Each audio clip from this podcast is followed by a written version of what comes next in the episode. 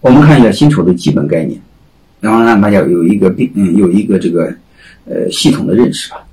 第一个呢，福利是和苦劳相关，说白了就是他他他只要是你的员工，人人都要有份儿，不管干活不干活，就是论资排嗯就是论资排辈儿吧，你可以这么理解，好吧？人人有份儿啊，绝对平等。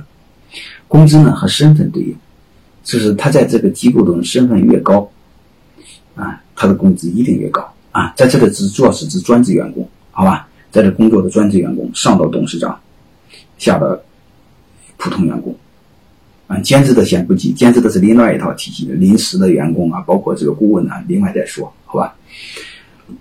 这个我们千万别犯错误，我们经常在这方面犯错。举两个案例，我们有一个校友，我股东，股份不一样。但是呢，他认为他们都是股东，啊，工资是一样的，一个人一个月一万块钱，啊，然后年终挣到钱的时候啊，然后按股份比例分红，然后老板就给我抱怨，他说我们这个大家积极性不算太高，我说凭什么积极性要高呢？你干多干少就一万。还有我干的越少，年终我投入产出比越多。为什么我干的少，你们干的多？年终分红，我和干不干分的是一样，肯定是不干赚便宜的。所以你这个薪酬结构是不错。还有一个呢，我一个学生呢，下面有十来个公司，他是董事长，下面每一个公司一个总经理。他呢，他在各个公司呢，他认为他是董事长不拿工资，总经理拿工资。所以你看，他作为公司。干活最多的一个员工，啊，一辈子积累的人脉都达到了公司里边，但是他没工资，啊，他下边总经理年薪一百万、两百万都有，他没有，啊，而且他每年的分红呢，他都投到他自己的公司，因为要再发展嘛，要贷款很难嘛，分红都投进去了。他的总经理呢，每年的工资奖金分红，你会发现分到红，嗯，总总经理是小股东啊，嗯，分红奖金分完拿回家了，拿回家就买房子，拿回家买房子，啊，他就给我抱怨。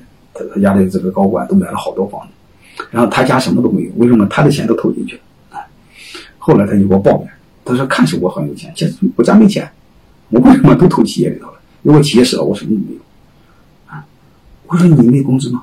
他说：“我不拿工资，奖金呢？奖金也没有。”我说：“那不合理啊！奖金工资给谁的？给员工的。”我说：“你不是员工吗？你不员工为什么在天天在这干活呢？比谁都勤奋。”哎，后来他想有道理，我说工资就是给员工的，你最大的员工就是公司的董事长啊，公司董事长为什么不拿工资呢？后来他要拿，你看他即便是拿和总经理一样的工资，一个公司一百万哈，十来个公司不有一千万吗？结果你会发现他给总经理要拿的时候，总经理不愿意，为什么呢？因为这是从来没有的，你一拿总经理说那不行，你影响公司利润，回来你不愿意，你说这个事别扭。人性就是这个，本来就是你的，你不要他就当真了，你要要他就认为不合理，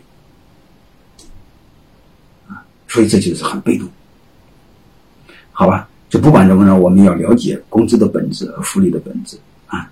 但是你会发现，工资和福利有一个特点，啥意思呢？工高工资高福利，它会带来一个什么特点呢？就是这家公司稳定性特好，但是积极性特差，是不是这样？然后再看另外一个啊。如果是高奖金、高激励呢？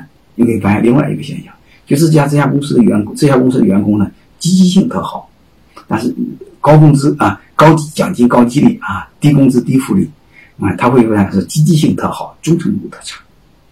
如果高工资、高福利、低奖金、低激励，你会发现是忠诚度特高，积极性特差。各位，你们要哪一个？我想你们一定会都要，都要就一个事儿：高工资、高奖金、高福利、高激励。啊，我这是我的认知，啊，你不相信优秀的企业，包括华为、阿里，你看看，一定是这样，好吧？我们不要在我的观点啊，我这些年的成长，我的个人观点，我们不要在这个方面和员工算计，没有意义。你的企业财力只要允许，就在这方面加大投入。员工所有的工资，我们从财务上叫人工成本。我想说，对员工花的所有的钱，都叫企业的投资。投资是有收益，费用和成本是没有收益，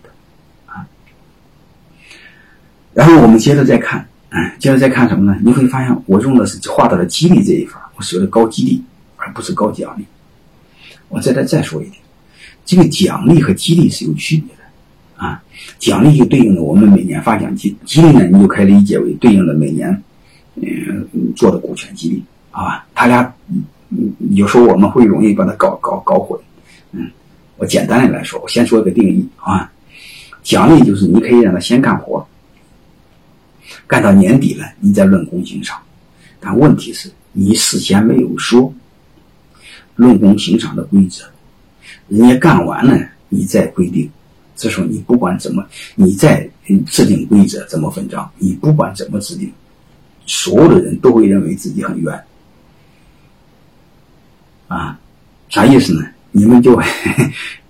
这种奖励你会发现，你总认为现在开始做，照顾好每一个人的情绪，就像我们评十大元帅似的，你会发现，他是他是先制定标准，还是再评，还是大家都干活干完了 再制定标准再评？